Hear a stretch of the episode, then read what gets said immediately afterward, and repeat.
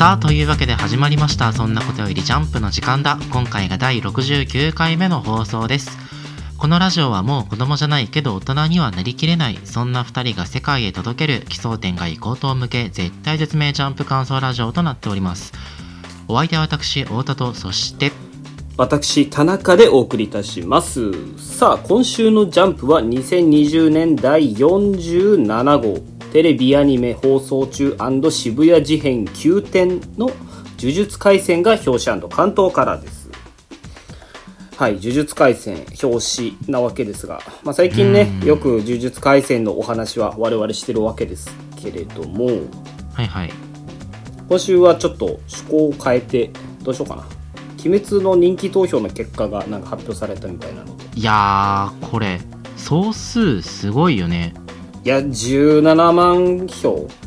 17万票。13万票応募総数13万票。が13万票。で1位全域1万7000票。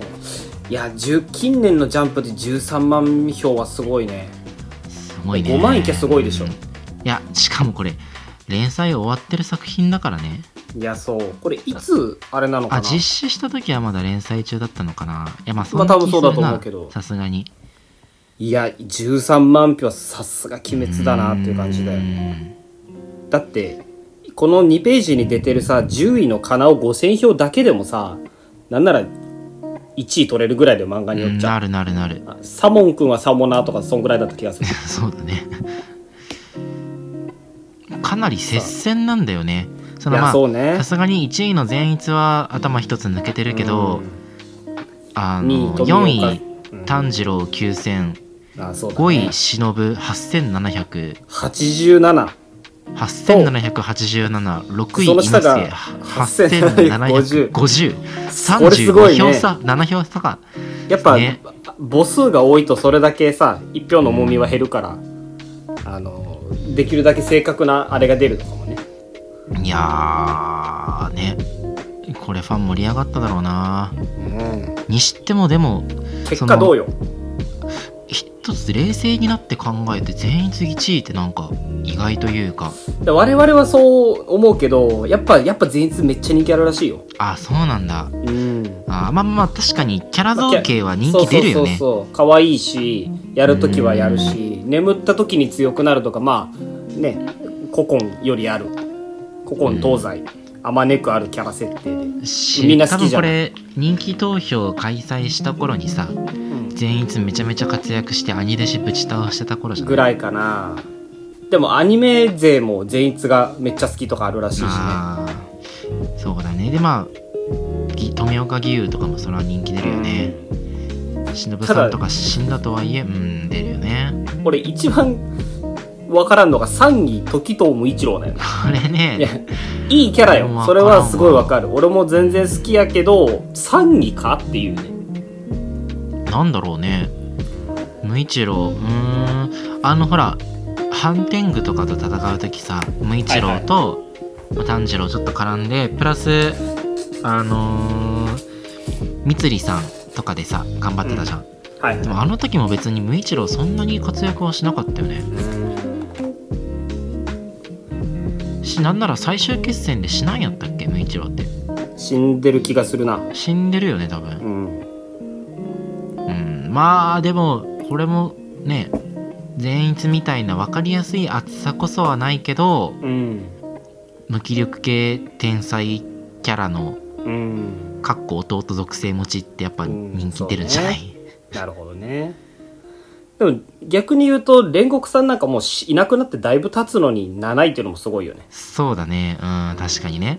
この人気投票時点ではね全然出てきてだいぶ経つしあの映画も公開前だったからね。そうそう。逆に今やると今やると煉獄さんもう、ね、3には入るんじゃないのかな。いや映画館出口で集計したら煉獄さんと 出口調査したらね。そうそうそう。で8位ぐらいに光の小人が入る。お前は誰より光の小人に来んのからな。いやまあ主人公が1位取れないっていうのもまあね古き良きジャンプの伝統じゃないか、俺はやっぱり主人公が1位取る人気投票が好きだけど、まあね「セイント・セイヤ」しかり「悠々白書しかりドラゴンボールもそうだったかな。主人公以外が1位取るっていうのはねよくあるからいやそれだけあの大人気漫画っていうことでしょまあ鬼滅はねやっぱ逆にそのいろんなキャラが全員魅力的だから票が分散しがちっていうところで4位に食い込んだ炭治郎を褒めるべきなのかもしれうない、んなるほど。はい。そんなところで今週のアンケートの発表に参りましょう。私お宝1位が呪術廻戦2位はドクターストーン3位は夜桜さんちの大作戦ですはい。私田中の今週の1位はチェンソーマン。そして2位アンデッド・アンラック。3位夜桜さんちの大作戦となっております。というわけで1作品目参りましょう。頑張れ虎杖助けてくれブラザー呪術廻戦です。はい。ねね毎週のように入る呪術廻戦。かんあのー表紙もいいのよ。よしいいね。わちゃわちゃしててね。なんかこういうあ何？系統の表紙って最近あんま見てないじゃない、うん。そのそうね。あの季節ものとさコラボしてみたういな、ん。ハロウィンコラボだよねこれ。いそうそうそうそう。この表紙の虎杖俺スクナに見えて仕や方ないんだマジで俺スクナにしか見えんかったよ。俺最初スクナ表紙飾ってんのかなと思ったら虎杖だったわ。ね人肉に舌包み売ってるスクナだよね。そうそうそうそうやっぱでもタッチ丁寧になってんだよな。この前の関東カラーの時にもなんか塗りが綺麗とかいう話をしたけど今週のね。アニメっぽい。あの表紙もめっちゃ綺麗で別にあの粗いタッチもあれはあれで好きなんだけどやっぱ綺麗なのはね、そうだね。手放しに評価できるよね、うんうんうん。でもそれと対比っていうわけじゃないけど関東カラーは逆にちょっと呪術廻戦っぽいというかああそうだね。荒々しい塗りになってるよね。めっちゃ笑ったよ俺。関東カラーね めちゃめちゃ笑った関東から。これね。これ何のき喜怒哀楽のどれなん？この東堂のこの顔は。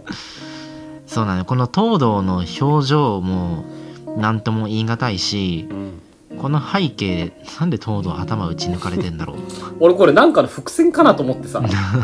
それを勘ぐるぐらいなんでこれ銃撃ってる方はあのタンタカタンの人でしょ？高田ちゃんでしょ？多分。高田ちゃんだね。これはあの長身アイドルの高田ちゃんだね。そうそう。きっと。で脳症ぶちまけてるのが多分東堂で。そうそう。であのほぼおまけのように虎杖がいるっていう。ね虎杖のね。なんかこの本当におまけだよね このサムズアップというか。ポーズの意味もよくわからんというかなんかあとりあえず親指立たせとけみたいな感を感じるけど。ね。まあ主人公を乗せんわけにはいかんからみたいなね。スペース空いたから主人公書いとくかぐらいの虎杖なんやけど。まあそんな東堂もね本編まあ大活躍なわけですよ。うん。やっぱこの関東カラーがあったからこその本編との熱量の差にグッとくるよね、うんうんこいいね東堂やっぱ、いやーだって東堂ってさうん、思い返してみれば今までそんなに出てきてないよ。まあもう花見のとこぐらいだよね。花見が攻めてきたとこぐらいで。登場からはもう本当に数話しか出てないのにこんなに読者の心がっつりさ掴んでくるキャラクターおる？おいやいない。半語やね。半語よまず東堂っていうキャラクターのさ能力がいぶし銀じゃん。いや渋いね。ブギウギ。名前も渋い。かっこいい、うん、なんかかっこつけてなくてね。そうそうそうそう。全然強くないよ。敵と自分。敵と何対象の、まあ、2, つのものの場所を入れ替える。ただそれだけなんだよね、いやでも今週それだけって言ってしまえばそうだけど今週見てやっぱめちゃくちゃ強いなと思わなかった。いや俺汎用性高い東堂が強いうまく使えてるからそう思うだけなのかな。やっぱ東堂ってその単純に余力があるわけじゃん。パワーというかさスピードもパワーも戦闘センスもあるけど強さっていうのがそれだけじゃなくてやっぱこうブギウギの使いどころというかさ頭の回転の速さとか視野の広さみたいなものにその東堂の強さの本質ってあるのかなと思って。うん。いや至極冷静だよね東堂ってキャラクターは。こんな頭おかしいのにめちゃめちゃクレバーに戦うのかっこいいよね。ねえ。ああそうクレバーな戦い方まさにそれだね。だってまあ2つの対象の位置を入れ替えるってもう単純に自分と敵の位置入れ替えるだけでめちゃめちゃ強いじゃん。うん言ってるね今週も。そうそうそれは確かにそうだなと思って。そんななんかまさ真人との相性がいいわけではないんだようね、んそうそうそう。結局触れられたら終わりっていうのは変わらないし。決定力ない術式で、うん。東堂のメインは肉弾戦だからね。うん。でまあ東堂というか呪術廻戦の良さっていうところだけどえセリフ回しがやっぱかっこいいじゃん。そうどうした？俺には触ってくれないのかってめっちゃよくない？俺こういうセリフすごい好きで皮肉ことのいうか。煽りね。うんかっこいい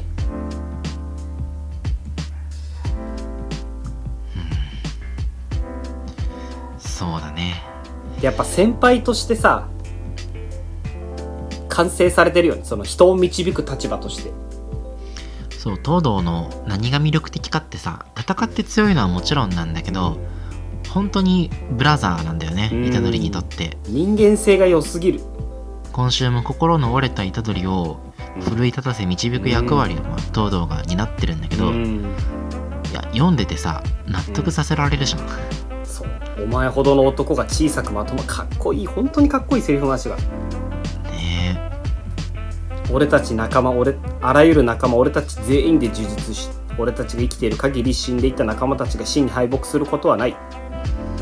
これ「ハンターハンターの」あ雲みたいな話じゃないえまあ。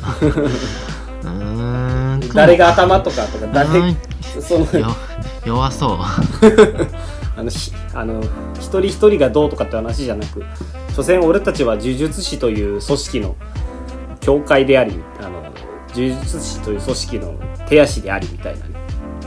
うん。そういう話かなってちょっと思ったんだで一番これ読んでてグッときたのはさけど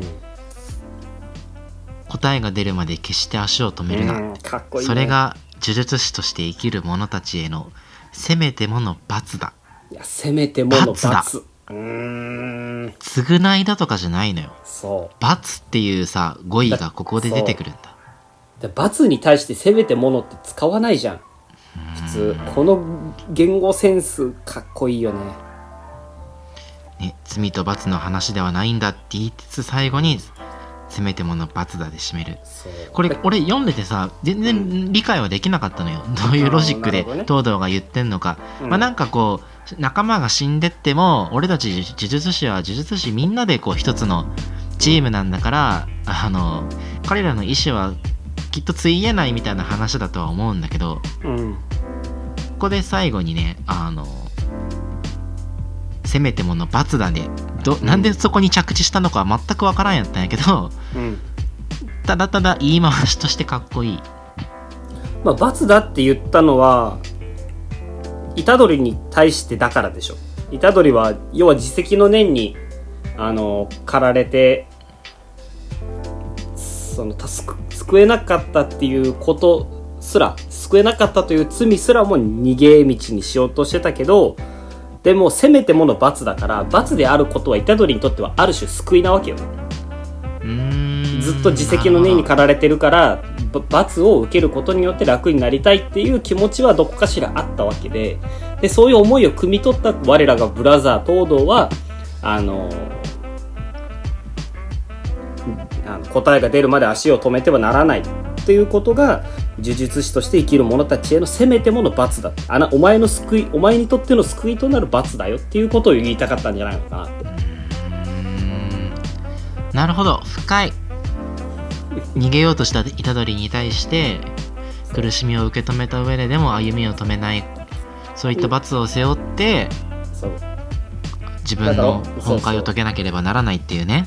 お前が自分を責めるのはわかるけど、でもこういう罰が課されてるんだから、もう、トントンじゃんっていう。だから、歩みを止めずに頑張ろうぜってことを言いたかったのかなって、ブラザーはねそ。こで罰っていうワードが出てくるからこそその後の虎杖のごめんそうそうそうななみん罪すらも逃げる言い訳にしたの罪につながるのかそういうこと、そういうこと。いやー気づかんかったこの美しい構成せめてものっていうのがお前にとっての、お前うんの救いとなるっていう意味でのせめてもの罰っていうね。ななみんの分までちゃんと苦しむよっていう罰この罰があることによって、虎杖は幾分か楽になるんじゃないのかな。いや、かっこいい。正直もう負ける気はせんねいや、もうせんね。気になるのはその真人がもう一発国戦打てれば俺の魂の本質へたどり着ける気がするって言ってるのはちょっと気になるとこではあるけど、そうだねまあきっと国戦出すんだろうしそれで一個向けてうーん簡易領域展開みたいなやつなんか分からんけどするんかもしれない でも国戦って狙って出せるもんじゃないって言われてんのにちゃんと虎杖ここぞという時に国戦出してるよ。ねだそれもだから完全に持ってる側の人間ってことだよね。なるほどね。あと俺ただそこでやっぱ気になるのは真人の覚醒。うん。その真人の覚醒すらも覆すジョーカーがまだあると思うのよなるほどなるほ東堂のど領域とかね。あのモノローグで。あのことを今のブラザーに言う必要はないな。あそうここね。これ何やあのと思う。ことをうーん、まあ、ブラザー虎杖がショックを受けるようなことだったりとかその頭が混乱するようなことだと思うよ。一つはあのた他の仲間が死んだとかやっぱね、うん。そういったのがあれば言う必要ないなとかだと思うよね。俺あれかなと思ったのよあの。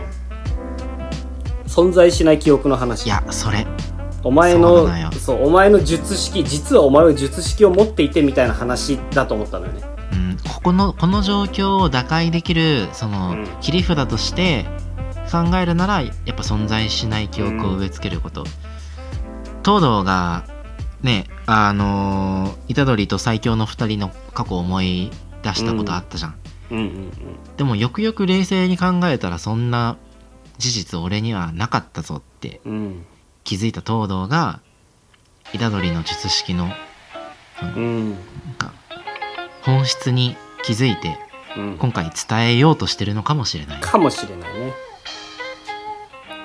まあ、でも今の虎杖はそんなこと考えられる精神状況じゃないからね。そうそうそう。まあとりあえず目の前の真人を倒すってことに集中させてやるここもね導くものとしていいなんなんていうんだろうケアだよね。こういう先輩になりたいよねなりたいね。俺も職場の後輩に言おうかなそそんなお前の職場ってそんな仲間が死んだりするようなことある？せめてもの罰だ。はあって言われるよ。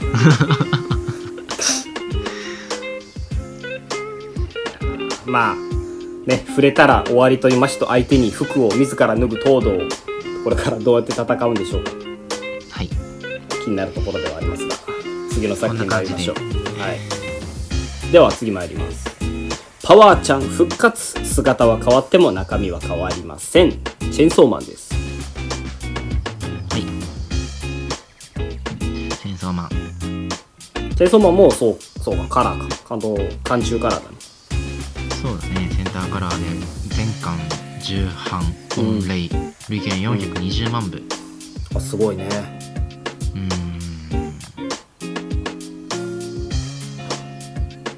なんか俺最近のチェーンソーマン読む時ってさまずサブタイちゃんと読むようにしてんのよ。いや大切なのよね。ねチェーンソーマン結構サブタイ大切っていうのに気づいたから。で第90話「超パワー」って出てるから次のページ出てくるのパワーちゃん見た時にああこれはもしかしてって思ってさ。うん。いやまさか本当にパワーちゃんに生き返ってくれるとはと思って。いや嬉しい。しかも超パワーの名にたがわぬ活躍っぷりそう。俺そもそもパワーちゃんがあそこで雑に殺されたのマジで納得いってなかったのよ。うんうんうんうん。あ良くないとこ出てるなと思って。そのはいはいはい。はい、キャラの死には俺ある程度の必然性を持たせてほしいからさ。うん、ちょっとうるさいもんねお前。死に様には。そうそうそうそうとりあえず殺せば衝撃展開になるからいいってそういうもんじゃないと思ってたんだけどいや今週こういう回答が用意されてるのはすごくいいと思って。何がいいってその一回さデンジとあのパワちゃんの激エモの回あったじゃん。実ジ質セックス一緒に寝してるやつ。てくれみたいなのね。そうそうそうそうそうそう。あのあのシーンがここで効いてくるっていうのは普通にうまいなと思ってうん。確かに。あのシーン自分たちの中で流してたもんね、まあ、今週はこういう回なんだ。辰木先生こういう気分なんだと思って読み流してたのがここに来て生きてくるのは美しいな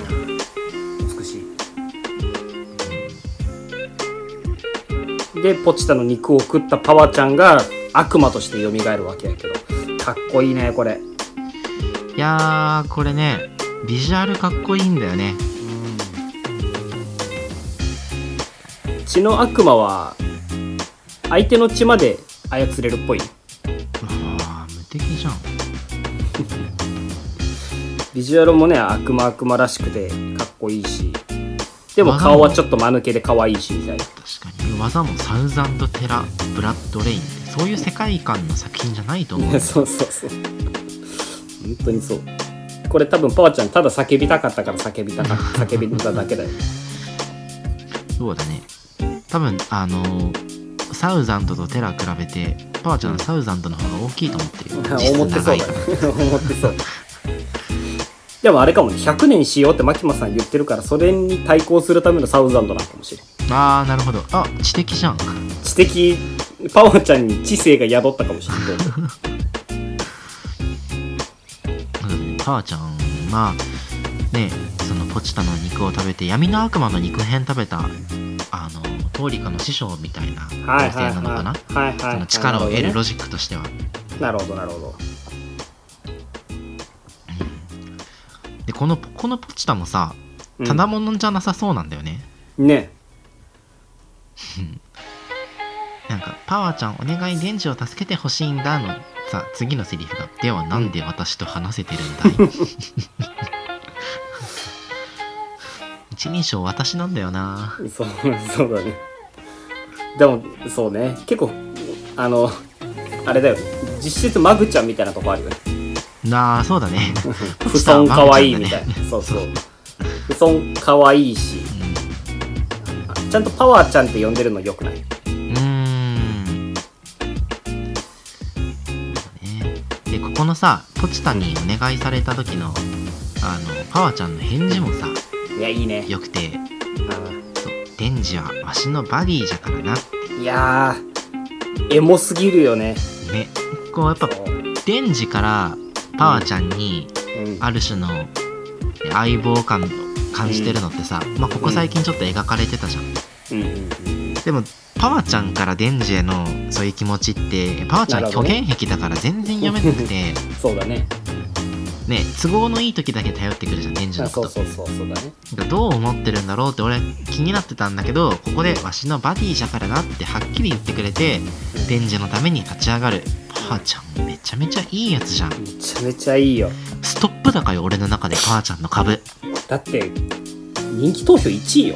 はあ、やっぱもやっぱね真のヒロインですよ。そう。そしてマキマをねもうボコボコにするわけよ。サウザンド・テラ・ブラッドレインで。いやもうはい。チェーンソーマンカンでしょこれいやそうカン。と思ったらやっぱマキマも一筋縄ではいかずゾンビ。これもかっこいいよねこのコマも。ゾンビの悪魔ね。第1話の。第1話でえー、デンジがぶち殺したゾンビの悪魔をうん。まさかマキマさんが支配してた。そう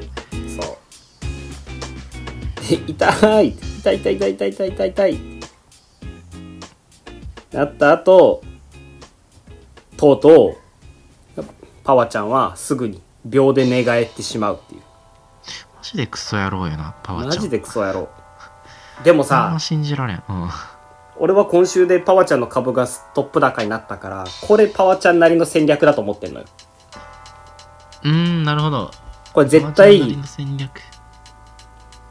絶対あのもう屈服しようと思って差し出してないと思ってる。パワちゃんがそんなこと考える？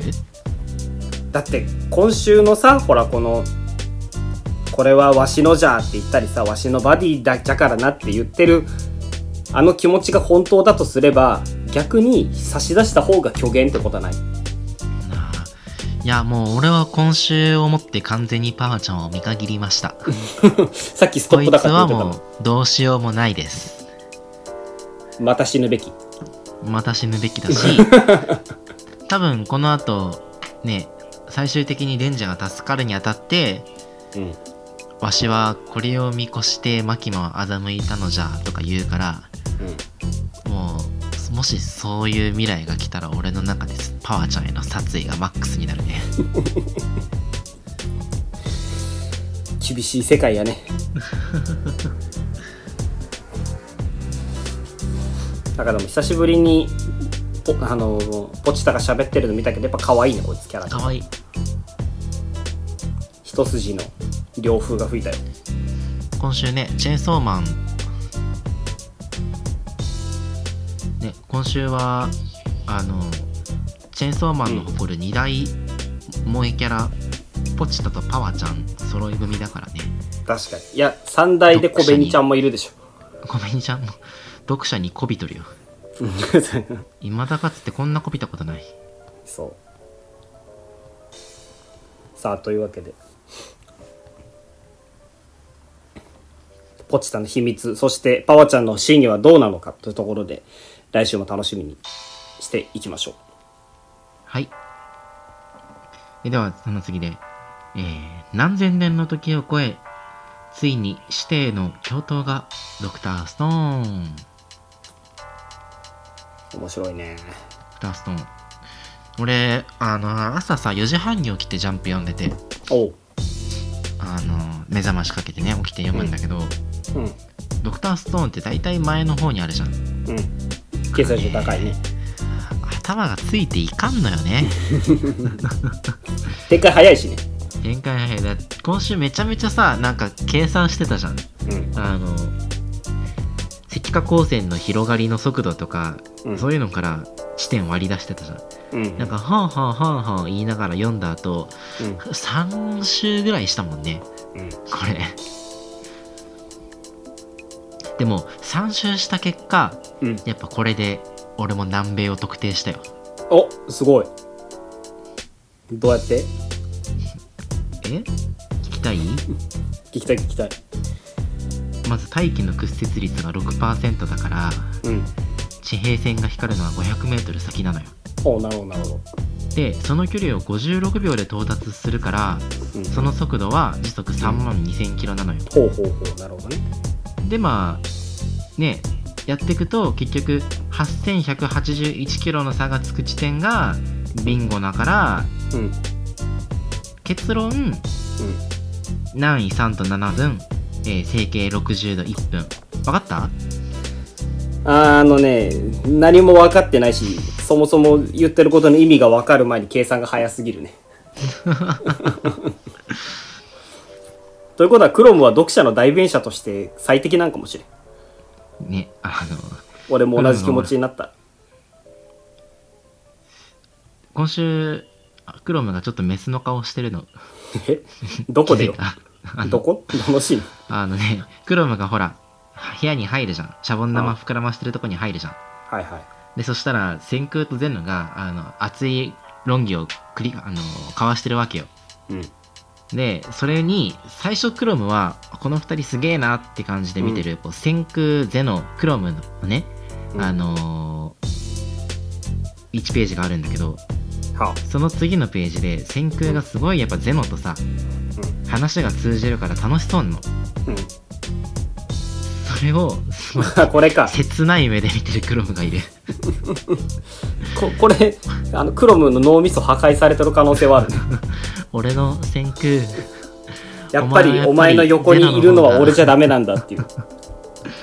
俺じゃダメなのかな。ってもう一回俺にチャンスくれよね。みたいな目しとる。壮大な寝取られということやねこれは。坊一先生どこでネトラレ顔の練習したんかな。あの人たくさん作品書いてるからね。どっかで学んだのかもしれん。ね今週のピークだわここ。でも今週そのいろいろさその計算とか出てたけど、その地球の裏側で光って地球まであ日本まで到達したとかって話はもともと出ててさ。はいはいはいはい。俺も確かに光なら地球の裏側で出た地球の裏側が光源になってて赤化光線が光であるなら日本は別に影になって届かないんじゃないかっていうのを思ってたのよはいはいはいはい。まさに思っててどういうことなんだろうと思ってたらなんか光じゃなくてん。なんか違うやつ。なんなんて書いてたっけ？光じゃなくて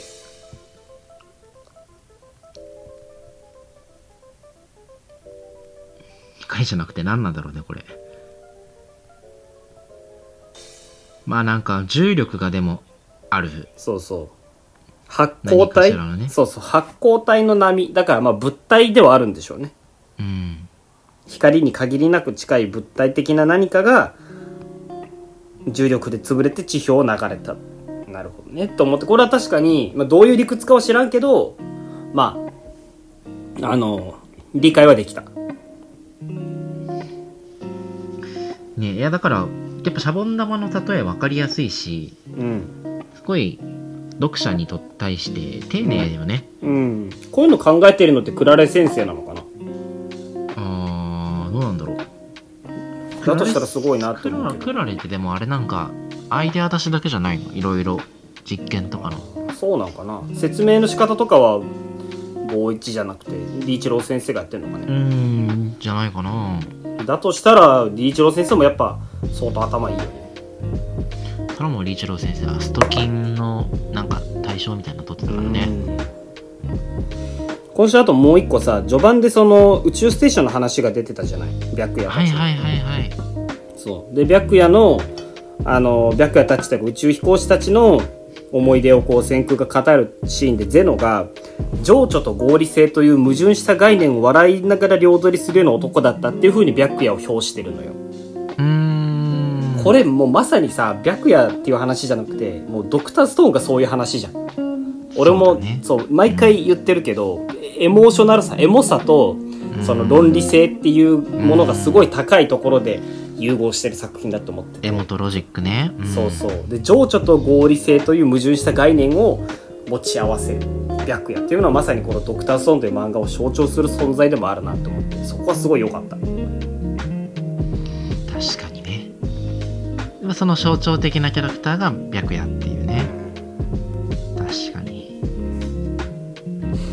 俺ドクターストーン毎週楽しみに読んでて毎週面白いなと思ってるけどあの話の展開が俺いまいちよく分かってなくて。はいはい。なんで今停戦になってんだっけ？どっちものボスは捉えたじゃん。はいはい。そのなんか敵の本拠地にいるゼノとなんか空母の方にいる空母じゃないや。味方側にいる戦空を両方のボスその、えー、司とスタンリーがそれぞれ捕まえてトンネル掘ってどうのこうのしたっていうのを覚えてるんだけどこれなんで停戦になってんの？停戦になってるのになんでスタンリーはあのあっちの方を襲ってるのかが俺よく分かってないんだよね。俺もうろ覚えなんだけど、うん。えっとまずすえーっとお互いのキングを取ったつもりでいたけどうん。キングを取ったのは科学王国側だけだったんだよね。科学帝国側だけだったんだよね。先空はなんで取られてないんだっけ？あそうかそうか。スタンリーは本拠地に攻めてきたけど先空はいなかったのかそこに。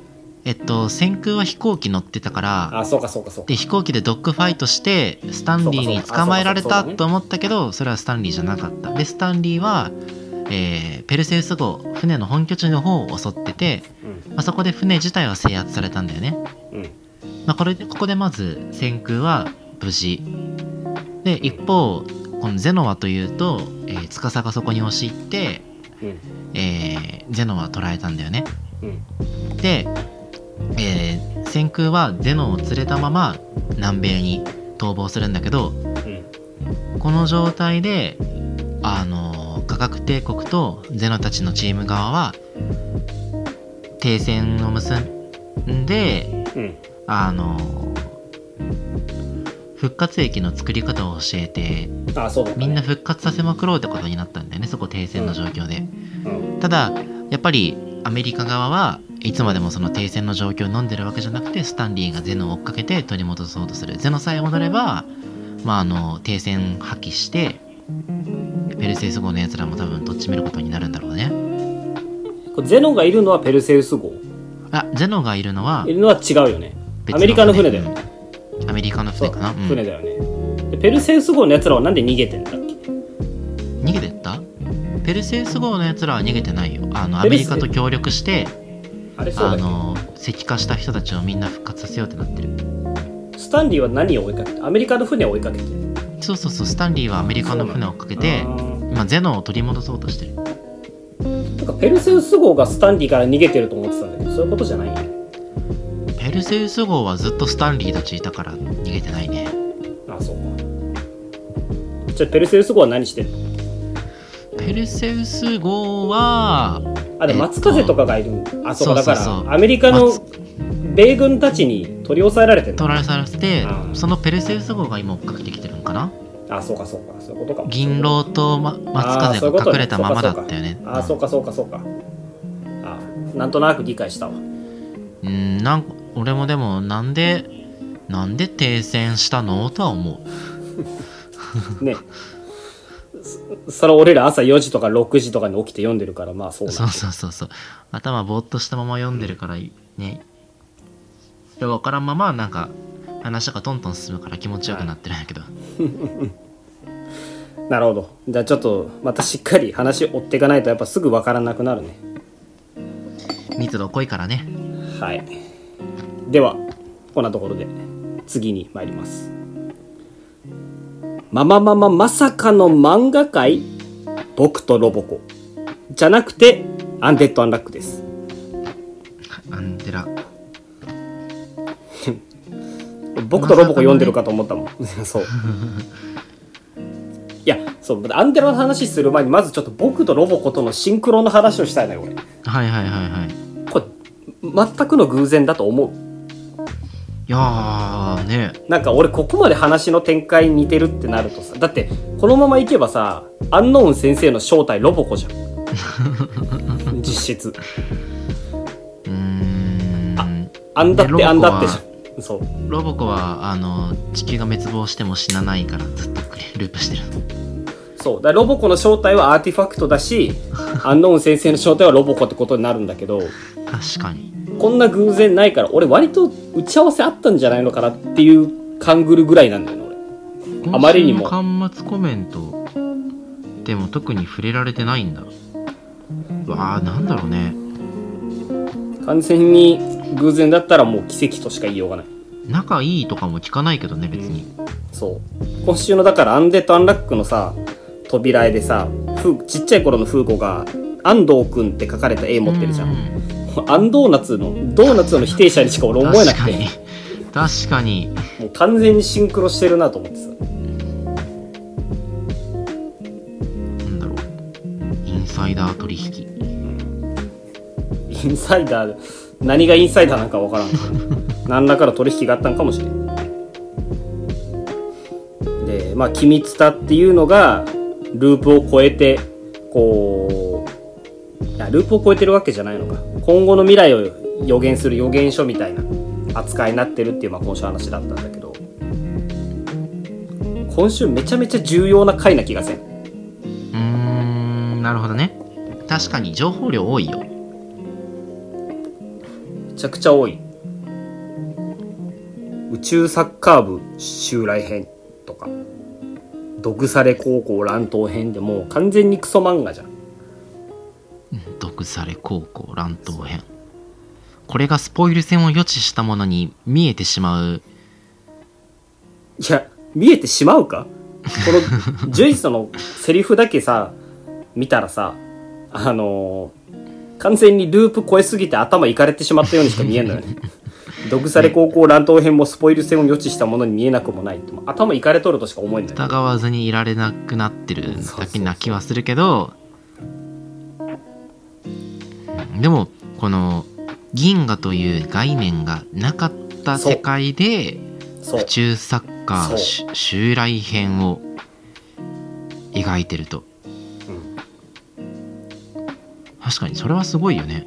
これすごいなと思って。それがそのね全くあれなわけじゃん。その違和感なく読まれてるわけじゃん。この世界のうん人たちにそれ違和感なく読ませるのもアーティファクトのまあアーティファクトたるゆえんなのかもしれないしフーコがあの序盤でさうん。ジーナ戦の前にフーコが絵描いて月以外の星を描いてたじゃんはいはいはいはい。あれはフーコが機密タを読み込んでるせいなのかなとも思ったわけよ。うーんなるほど。そういう概念に違和感がなくてね。うんそうっていうことなのかなと思う。それもまあ綺麗だなと思って。でこの「ドグサレ高校乱闘編」がスポイル戦を予知したものに見えなくもないって言ってるじゃん。はいはい。でこれがその「機密タ」っていう漫画の中で言えば11巻から18巻なわけよ。はいはいこれアンデッド・アンラックのスポイル編が11話から18話までなのよ。いやー美しい。って考えるとさ全101巻だから101話でアンデラ終わる説ない？早くない？101話。134巻ぐらいじゃん。1 5 6巻ぐらいかな。今多分ああのチンソーマンが90話で13巻とかだから。ああそうそう1 5 6巻ぐらい。えー、鬼滅というか最近の漫画はそういうのトレンドなんかな？もう。ねえもうデス一時期引き伸ばし漫画が続いた反動でというか。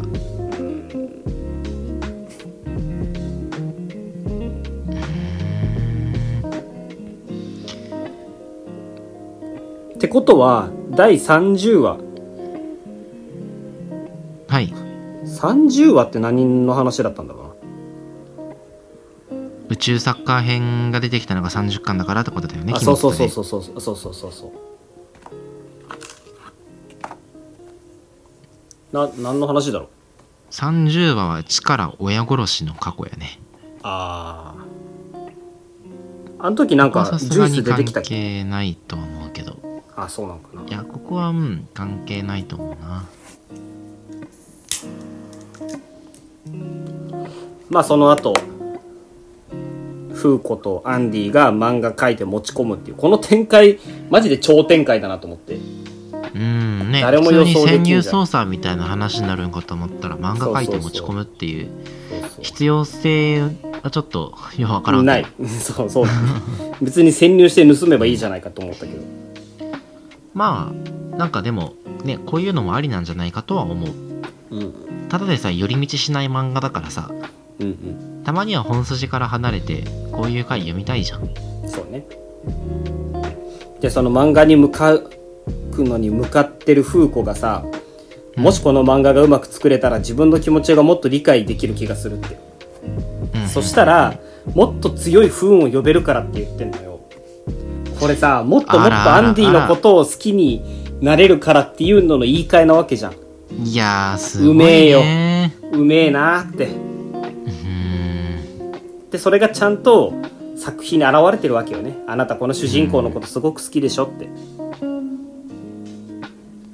でこのさ持ち込んだ完成した漫画もさ「アンデッドプラスアンラアンラック」っていうこれアンデラのはい。読み切り版と同じタイトルなんだよね。はいはいはいはい。いやー美しいね。美しい。そこまではね俺も気づいたんだけどなんかツイッターで言われてるのはもうアンデラのあの読み切りはループする前の世界のことを書いてるんじゃないかって考察があって。あ。あそれうまいなって思ってさ。あの世界には月とかもあったのよ。アンデラの読み切り版の世界には。月とか月とかさそのあ月以外の星があって。だからクエストの進行度合いによってはまだユーマ銀河が追加される前のループされる前の世界を書いた話なのかなっていうふうにも読めるよねっていうなって。なんか漫画界っていうすごいインドアな回なのにさうん。しっかりあの友情あり努力ありなのもいいよね。うん。タチアナちゃん助けに来てくれたりとかさそうだね。あのシェンもね手伝うことあればってうん。言いに来てくれてまあ断られてるんだけど。うん。でただ俺ここで気になるのがあのニコがさロボットアームをフーコに貸すわけじゃん。うんうんうん。でそれをまあガシガシガしてこううん。ロボットアームが勝手に動くってフーコが言ってるコマで、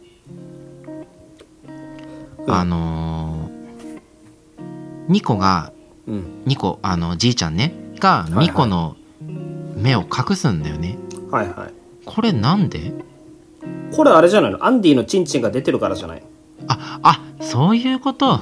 なんだ俺なんかとんでもない能力が発動してんのかと思ったよ。その見見ることによって何かマイナスがあるんじゃないかみたいな。いやそうそうそうそう。何の否定者だよミコはと思って。これそういうこと。アンデッド・アンラックだからこういう伏線やりかねないと思ったけどしこんな低俗な理由。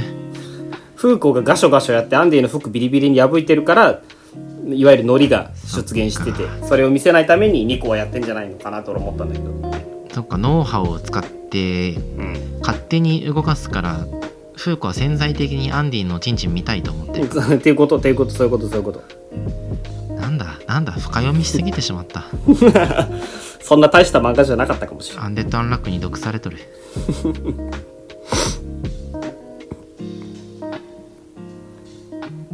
まあ最後ね文字が日本語で書かれてて言語統一の影響を受けてこれもうまいなと思ったのよ。こういう見せ方してくるの、その、うん。アーティファクトであるっていうことのその説得力を持たせるためにこうやってあの言語統一っていうペナルティが課されたっていうのをうまく使ってねこういう描写してくるのうまいなと思ったんだけど、アンディがさ「その君伝はアーティファクトで書かれた予言書」って言ってるじゃん。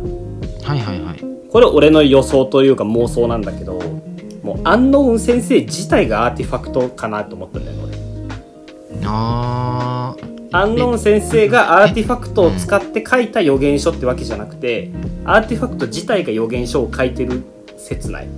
ロボコンの話やっぱ。そういうこと。詰まるところ。そういうこと。詰まるところね。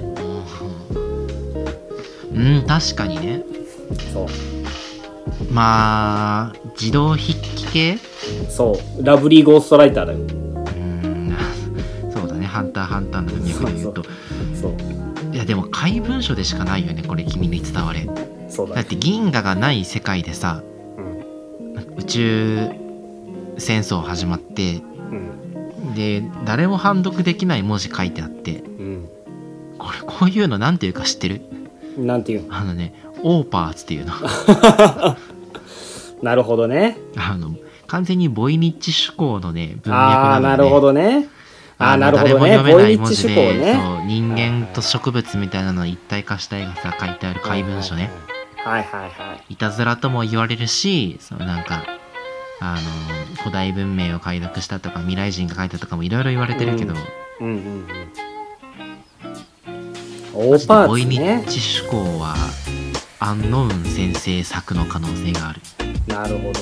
で実質ノワズアーツってこと？ノアズアーズもそういうことやね。ノワズノーツか。ノワズノーツ。っていうこと。そうだね。なるほどね。ノアズノーツはもうなんか JK が言っちゃったことしか覚えてない。あのあれねあのパンツの書き方に定評のある池澤先生の作品まあ今別で面白い漫画書いてる。とも言い切れないけど。らあそうかそうかそうかそうだねうんどこにそらそらそらそら言っちゃいけないやつだったねこれう。んそうそうだそうださあというわけであの「君伝は何なのか」そして「アンデッド・アナコ」は101話で終わるのか。そして池澤先生はこれからも活躍できるのかというところに期待をして次の作品に参りましょうはいでは今週ラストの作品です。なんか知らんけど掲載順高いしなんか知らんけど面白い。夜桜さんちの大作戦。はい。最近面白いよ。ねずっと掲載順高いよね。じわじわ上がってきてるんだよね。ここ数週。俺は夜桜さんちの大作戦に対してさその人気漫画が終わったことによるおこぼれ連載継続だと思ってたんだけどはいはいはい最近ちゃんとおもろいなと思って。うーんやっぱ天気はあのー冬ごもりだっけ？はいはいはい。屋敷に葉桜決めてるやつらが乗り込んできたあたりで、でこうなんかや一家みんなでむ、はいはい。迎え撃つみたいなね、はいはいはいはいはいあそこあそこらから辺から確かに面白くなった。見るからに盛り上がってきたよね。うんそこら辺からもねなんか面白いのはすげえわかるんだけどでも俺そもそも夜桜さんちの展開が全く頭に入ってないのでなんで今電車におるんかが分かってない。なんかの任務で行けって言われたんだっけ？えー、お父さん探してるとかじゃないっけ？あお父さん探しに行ったんだ葉桜葉桜がなんか大量輸送されてるとかじゃない？あで調査に行けって言われてなんか先週ガスがどうのこうのって話があったの。そうそうそうやべえシャブが大量輸送されてるからああなるほどね。んでここにお父さんがねかなり黒幕感あるのよね。ね。そもそもの初出があのなんか主人公の太陽の任務中にはいはい。こうたまたますれ違ってはいはいはい。なんだあのおじさんみたいの持ってたら次の瞬間体ずったずたに引き裂かれてうん。太陽が倒れる。でこんなにボロボロなのにどれも致命傷じゃない。こんなことができるのはあいつしかいないででー。ん夜桜ももみたいなはい、感じだったんだよね、ああなるほどね。で今度この夜桜ももがあのーまた外のやつらを手引きして、えー夜桜のお屋敷を襲ってきたりとか。うんうん。で今回もあの太陽の前に立ちふさがるわけやけどこの夜桜ももうんなんか今まで俺敵としてしか見てなかったんだけどさはいはいは今週ちょっと不正感じない？いうん。俺味方だと思ってるよ。あ本当？うん。いや俺今週やっと味方なんじゃないかって思えたあすごい洞察力に長けてるね。なんか割とあるじゃん。あの父親が敵とし敵っぽく出てきたら実はいいやつだったっていう。あのレイブとかそうなんだけど。うーんあそうなんや。うんそうそう真島ひろ先生の？あそうそうそうそうそうそう。とかそうなんだけど。そういうやつかなとはちょっと思ってて。確かに味方っぽさはある。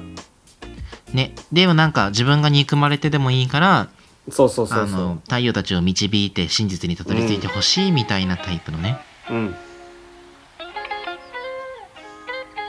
今週の最後のページめっちゃかっこよくない？いやかっこいい。これすごいいいなって思ってさ演出力というか八重のに雨。なんかそのキャラ漫画だと思ってたけど単純にバトル最近うまいよね。うまいうまい。なんかなんていうんだ展開バトルの展開というかここをこう攻撃して防いでみたいなロジックがちゃんとしてるからうん。普通にあのストレスなく読めて。髪の毛で戦う敵もさ仮面映えするし、うんうんうんうん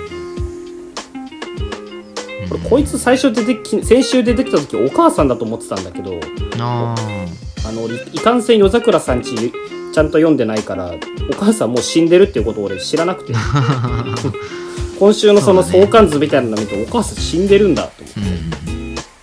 あで敵だったんだと思って。ねただやっぱ俺は今でも夜桜さんちの大作戦が生き残るためにはうんあの太陽とむつみがイチャイチャするのが一番確実だと思うのよ。それ最初から言ってるねそう。でこの前やっぱ混浴したじゃん。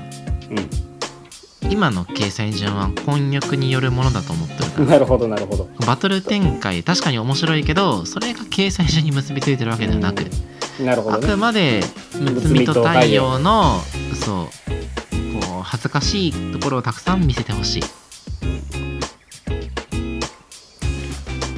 もう一つ俺らが第1話で予想したやつ覚えてる？えなんかあるっけ？京一郎とか双葉心臓とかってさそのあはいはいはい。マイナスの漢字プラス1234567っていうのがあるじゃん。はいはいはいはい。でこの中でむつみだけが美しいっていうので浮いてるから実はむつみは6に美しいじゃなくて6に罪と罰の罪罪でむつみなんじゃないかっていう話をなんか最初の最初にしたような気がして。そうそう。俺それまだちょっとあると思ってんだよねああ本当、うん。なんかそれ名前が変わった瞬間髪の毛真っ白になったりしそうやね。そうそうそうそうそう。黒髪メダカみたいになるかもしれ髪の毛乱心モードみたいなないね。そうそうそうそう。っていうのはまだちょっとあるかなと思ってるけど。うん確かにね。なんかかあれかも。太陽だけちょっと浮いてるじゃん。そのあそうだね。向こう入りしたからさうん。一、人数字じゃないじゃん。うん。でも朝の太陽からこ朝の3に名前が変わってうん。同時に夜桜心臓が 命を落とす。お前は夜桜家の3なんだっつって。そうそう。俺が真の3なんだって言って夜桜心臓の命を奪って三男として君臨するかもしれん。なるほど。だからなんだよと思うけどねなるほどね。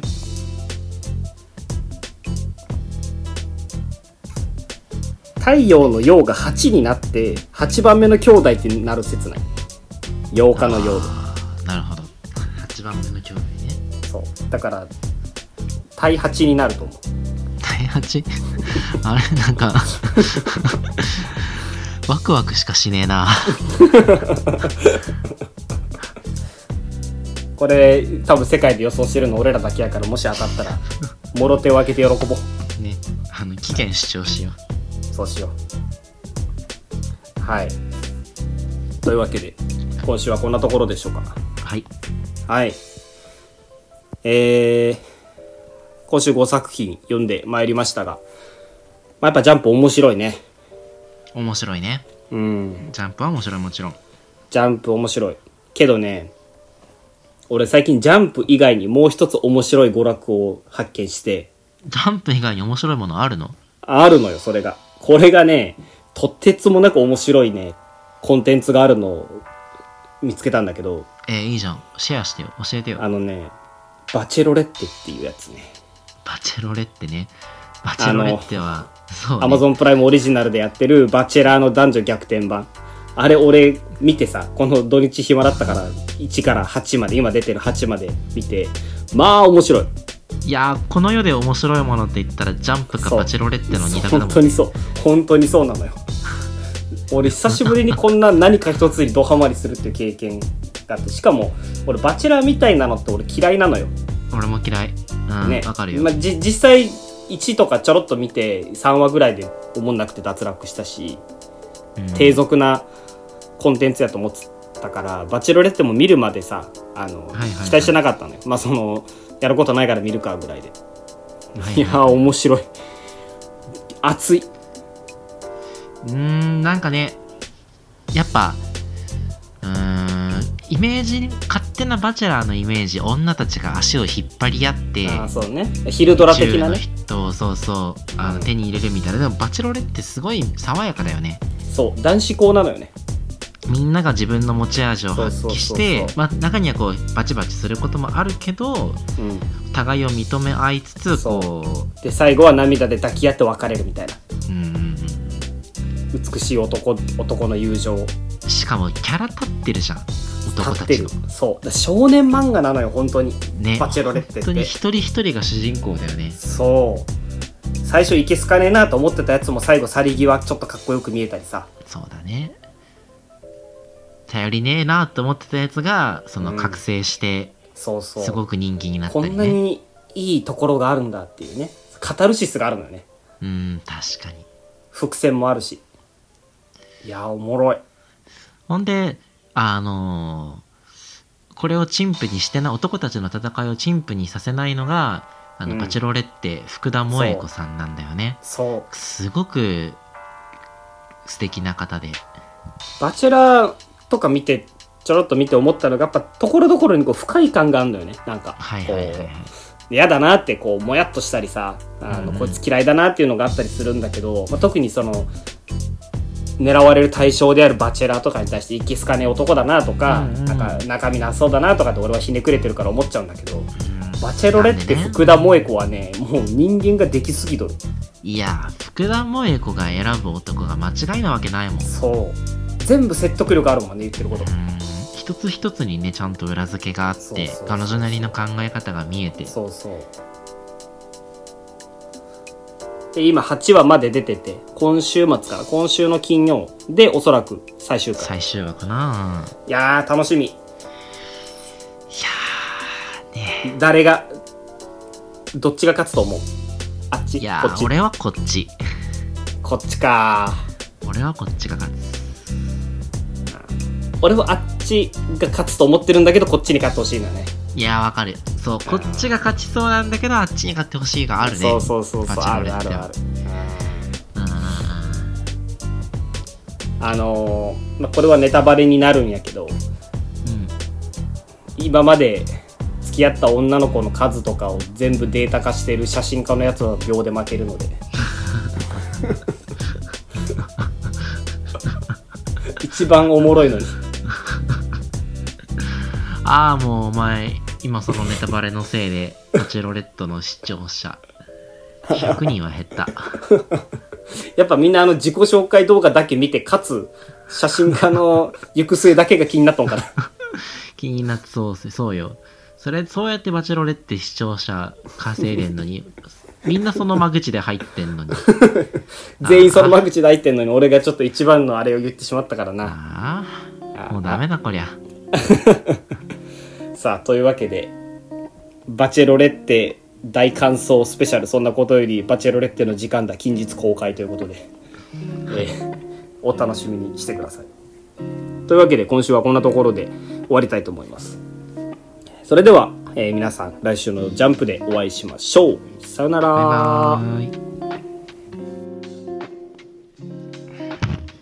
バチェロレってマジおもろいからな